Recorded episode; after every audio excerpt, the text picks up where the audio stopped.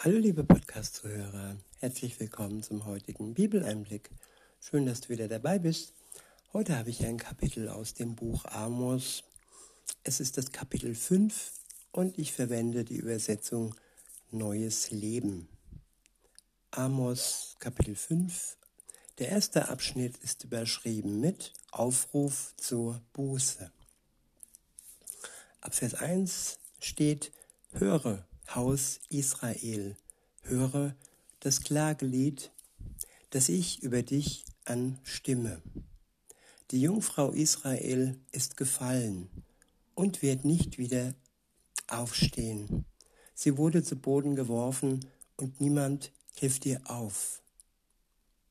Denn so spricht Gott, der Herr, wenn eine eurer Städte tausend Männer in die Schlacht schickt, werden nur hundert zurückkehren. Ja, hundert werden erhalten, hundert werden zurückkehren. Verdient hätten wir, dass wir alle ausgelöscht würden. Aber da Gott so gnädig ist, und ja, ihr fragt euch jetzt, wie ist es mit den restlichen 900, die sterben mussten? Das kann doch nicht gerecht sein und das kann doch nicht in Ordnung sein.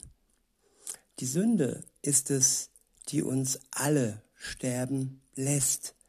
Und das ist Recht und das ist in Ordnung, da Gott heilig ist und mit der Sünde nichts am Hut hat.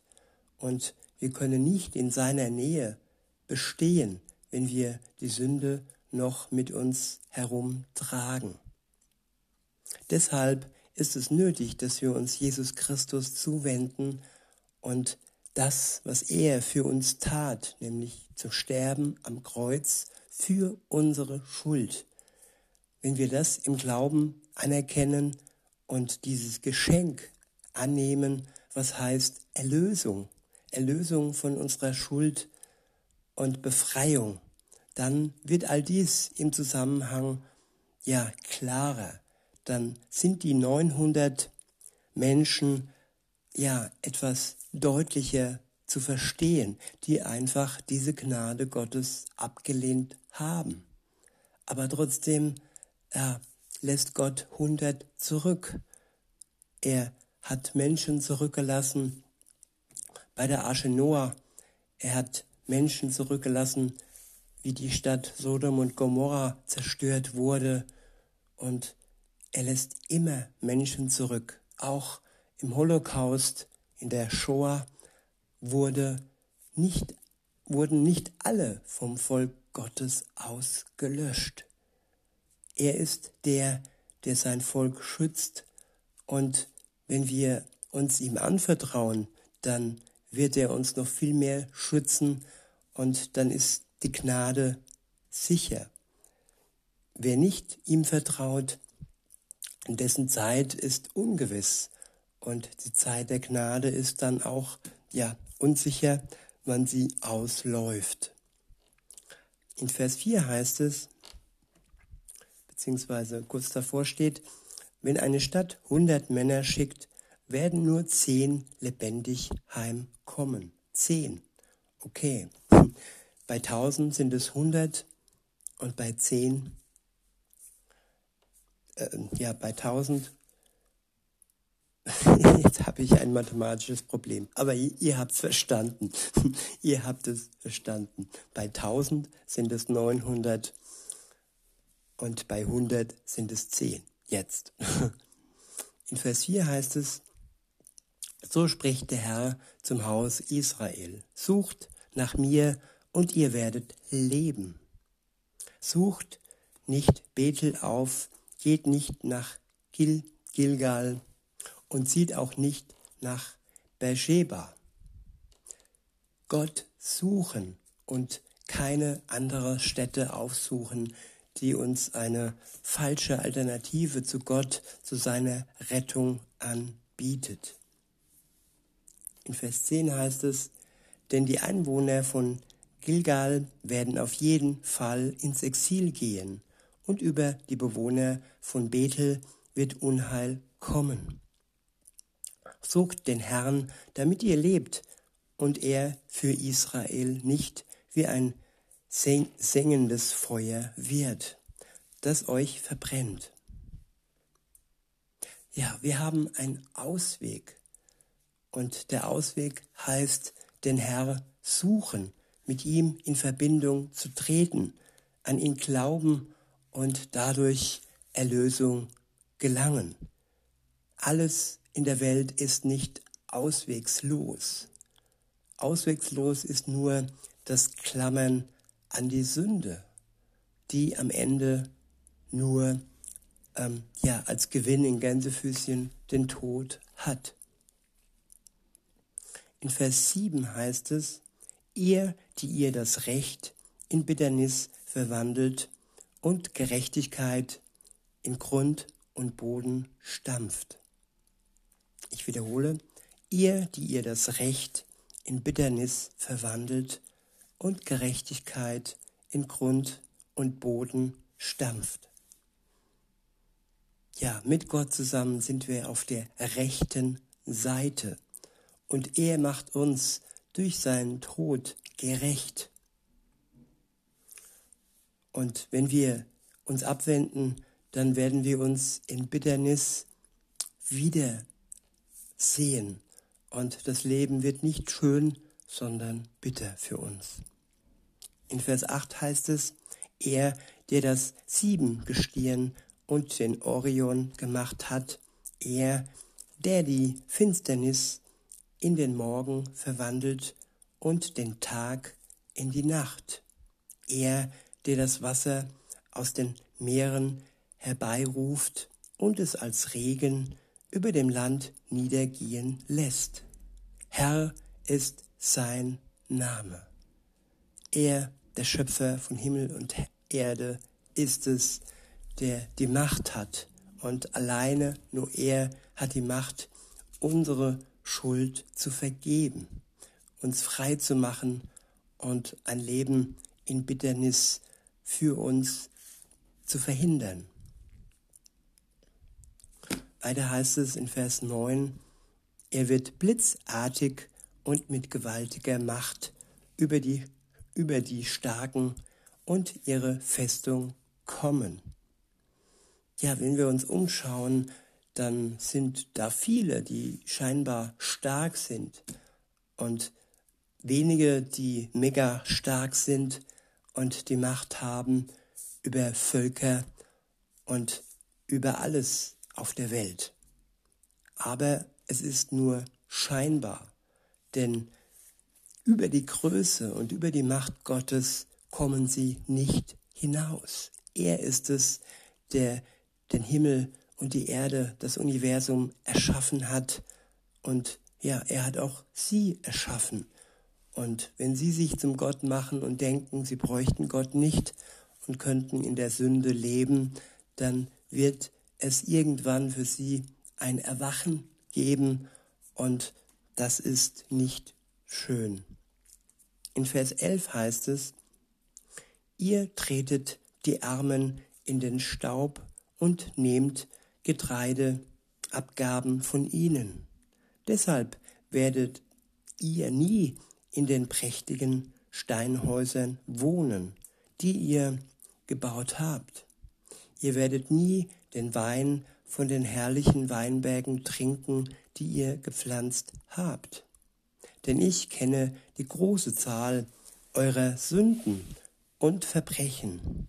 Ihr bekämpft die Ehrlichen, ihr nehmt Bestechungsgelder an und beugt das Recht der Armen. Ja, auch heute die Mächtigen, die Politiker, auch sie nehmen Bestechungsgelder an. Wahrscheinlich nicht alle, aber die, die es annehmen, sie werden sich daran die Finger verbrennen. Und wenn sie dann noch das Recht beugen und Unrecht im Land, mit Unrecht im Land regieren, dann wird ihr Ende mit Schrecken vollzogen sein. In Vers 13 heißt es, darum schweigt, wer klug ist, denn es sind schlechte Zeiten. Sucht Gutes und nicht Böses, damit ihr am Leben bleibt. Dann wird der Herr Gott, der Allmächtige, wirklich mit euch sein, wie ihr es von ihm behauptet. Ich wiederhole Vers 14. Sucht Gutes und nicht Böses, damit ihr am Leben bleibt. Gutes ist nur bei Gott zu finden und bei denen, die mit ihm in Verbindung stehen. Alle anderen können nur das Böse vollziehen, weil sie das Gute nicht im Herzen tragen, weil sie keine Verbindung mit dem einzig wahren, guten und liebevollen Gott haben. Und wenn wir mit ihm zusammen in Verbindung sind, dann wird er, unser Herr, Gott, der Allmächtige, wirklich mit uns sein. So wie es viele behaupten, aber nicht alle wirklich ausleben. In Vers 15 heißt es, hasst, hasst das Böse und liebt das Gute. Macht eure Gerichte zu Stätten des Rechts. Ja, das Böse hassen und das Gute lieben. Und wir sollen auch durch die Menschen schauen und nicht die Menschen hassen, weil sie Böses tun, sondern das Böse, welches sie tun, hassen. Der Mensch ist vor allem auch von Gott liebenswert. Und nur durch unsere Feindesliebe können wir vielleicht sie zur Umkehr bewegen, wenn wir nicht wie die anderen hassen und sie ja nicht äh, liebevoll behandeln. Wenn wir nicht wie die anderen hassen und sie lieben, dann werden wir vielleicht ein Funken ja, des Nachdenkens in ihnen entzünden. Weiter heißt es, vielleicht wird der Herr, Gott, der Allmächtige, dann doch noch Erbarmen mit dem Rest seines Volkes haben. Deshalb spricht der Herr, Gott, der Allmächtige, auf allen Plätzen wird man klagen und in allen Straßen rufen, Schlimmes, ja, Schlimmes wird geschehen. Ruft die Bauern, damit sie mit euch weinen, holt die Klageweiber herbei, sie sollen heulen und jammern. Ja, da wo es Grund zum Heulen und Jammern gibt, da müssen wir nicht, ja, lächeln und alles mit einem Lächeln überdecken. Manchmal ist es wirklich nötig, dass wir die Realität so sehen, wie sie ist und das Schlimme anerkennen und ja, zusammen weinen und zusammen klagen, damit Gott die Wendung bringt. Es ihm im Gebet anbefehlen. In Vers 17 heißt es, in allen Weinbergen wird Wehklagen zu hören sein denn ich werde hindurchgehen und in deiner Mitte alles vernichten, spricht der Herr. Vernichten aufgrund der Sünde, in der die Menschen leben. Gott ist ein gnädiger Gott, solange wir uns zu ihm äh, umwenden, solange wir umkehren und einsehen, dass wir auf der falschen Spur gegangen sind. Der nächste Abschnitt ist überschrieben mit Warnung vor dem kommenden Gericht. In Vers 18 steht, furchtbar wird es für euch werden, die ihr euch nach dem Tag des Herrn sehnt. Ihr wisst ja nicht, was ihr euch da wünscht. Dieser Tag wird finster für euch werden und nicht hell. An jenem Tag werdet ihr sein wie jemand, der von einem Löwen flieht, nur um dann einen Bären zu begegnen. Ja, der Mensch denkt, er könnte vor Gott fliehen, er könnte vor ihm davon rennen. Aber wenn er mit seinem Run seine Schuld mit sich trägt, dann wird die Schuld ihn niederdrücken und er wird nicht fliehen können. Und jeder Mensch, der seine Schuld anerkennt und sich von Jesus erlösen lässt, ja, der hat keinen Grund mehr zu fliehen, weil dann der Weg frei ist in eine Beziehung zwischen Gott und Mensch ohne Mauer mit dem Namen Sünde dazwischen. Der Weg ist frei dann für eine Freundschaft zwischen Mensch und Gott, zwischen dir und Jesus, liebe Zuhörerin, liebe Zuhörer. All das ja erschreckende, was wir hier lesen, ist kein Schrecken für die, die sich Gott zuwenden. In Vers 19 heißt es, an jenem Tag werdet ihr sein wie jemand, der vor einem Löwen flieht, nur um dann einen Bären zu begegnen. Wenn er dem Bären entkommen ist, stützt er sich mit der Hand an eine Wand in seinem Haus und wird von einer Schlange gebissen. Ja, der Tag des Herrn wird ein finsterer Tag sein und nicht hell. Ein schwarzer Tag ohne einen Funken Hoffnung. Ja, die Zeit der Gnade und die Zeit der Hoffnung ist dann vergangen. Am Tag des Herrn, wenn Jesus wiederkommt zurück in die Welt, kommt er nicht mehr als Erlöser für die Sünder, sondern kommt, um sein Volk, um seine äh, Kinder zu sich zu ziehen. Und alle anderen, für alle anderen ist dann dies der Tag des Gerichts, die zu Lebzeiten nicht seine Gnade annehmen wollten. Das Angebot dieses Geschenks haben sie erhalten. Dieses Gewiss. Es ist nicht so, dass jemand ja überrumpelt wird, ohne dass er vorher die Möglichkeit zur Umkehr hatte. Jesus war sogar im Totenreich, ja, als er gestorben ist und bevor er wieder auferstanden ist, um zu all denen zu kommen, die nicht von ihm gehört haben. Weiter heißt es, ja, der Tag des Herrn wird ein finsterer Tag sein und nicht hell, ein schwarzer Tag ohne einen Funken Hoffnung. Ich hasse und verachte eure religiösen Feste und kann eure feierlichen Zusammenkünfte nicht riechen. Ja, das sind heuchlerische Feste. Und diese Feier wird nicht, ja, zu Ehren Gottes gehalten, diese Feiern, sondern zu Ehren des Menschen. Und sie beten sich mehr oder weniger selber an und Gott bleibt außen vor. So kann er dies nur hassen, diese Zusammenkünfte und diese religiösen Feste. In Vers 22 heißt es, ich will eure Brand- und Speiseopfer nicht haben.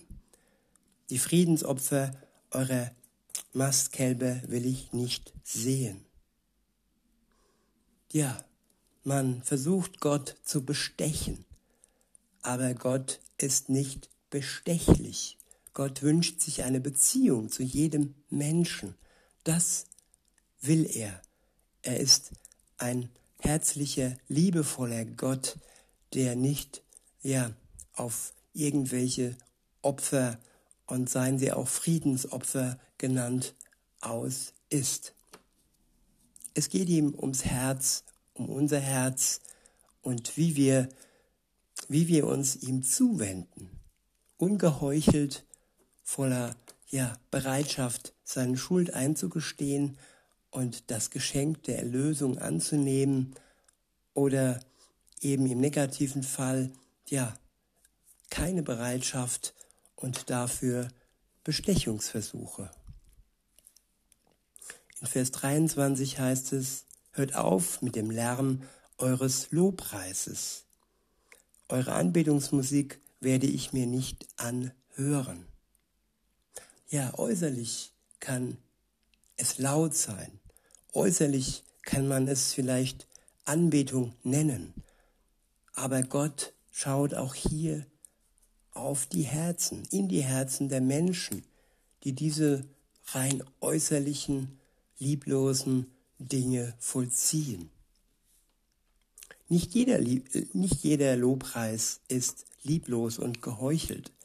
Es geht wirklich nur um die, die denken, sie hätten Jesus äh, ja gebeugt, indem sie Lobpreis tun, indem sie dies oder jenes tun. Durch ihre Werke und durch ihr, durch ihr Tun kann man Gott nicht ähm, zu etwas überzeugen, wozu nur der Glaube allein fähig ist. Nicht unser Tun ist es, der Gott gnädig stimmt, sondern unser Glaube an den Tod Jesu Christi für uns am Kreuz. Weiter heißt es in Vers 24, stattdessen will ich Recht fließen sehen wie Wasser und Gerechtigkeit, wie ein Fluss, der niemals austrocknet. Ich wiederhole, stattdessen will ich Recht fließen sehen wie Wasser und Gerechtigkeit, wie einen Fluss, der niemals austrocknet ja, Recht haben und Recht bekommen. Und Recht bekommen wir nur, wenn wir uns Jesus hinwenden. Er verschafft uns Recht und nicht unser Tun, sondern alleine er. Und er macht uns gerecht, er schenkt uns Gerechtigkeit und sonst nichts.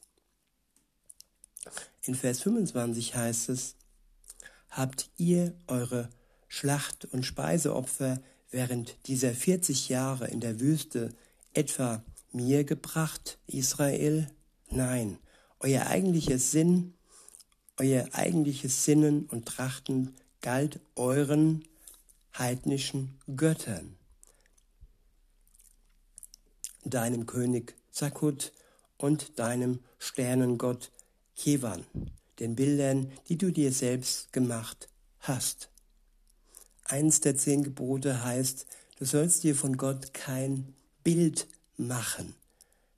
Kein Bild, so wie es dir gefällt, sondern Gott so sein lassen, wie er ist. Er ist, der er ist, so wie er sich in seinem Wort uns offenbart.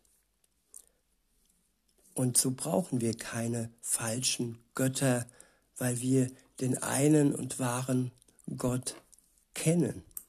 Und dieses Kennen ist die Voraussetzung für jede Gnade Gottes, dass wir ihn kennen, dass wir ihn lieben und dass wir ihm treu bleiben.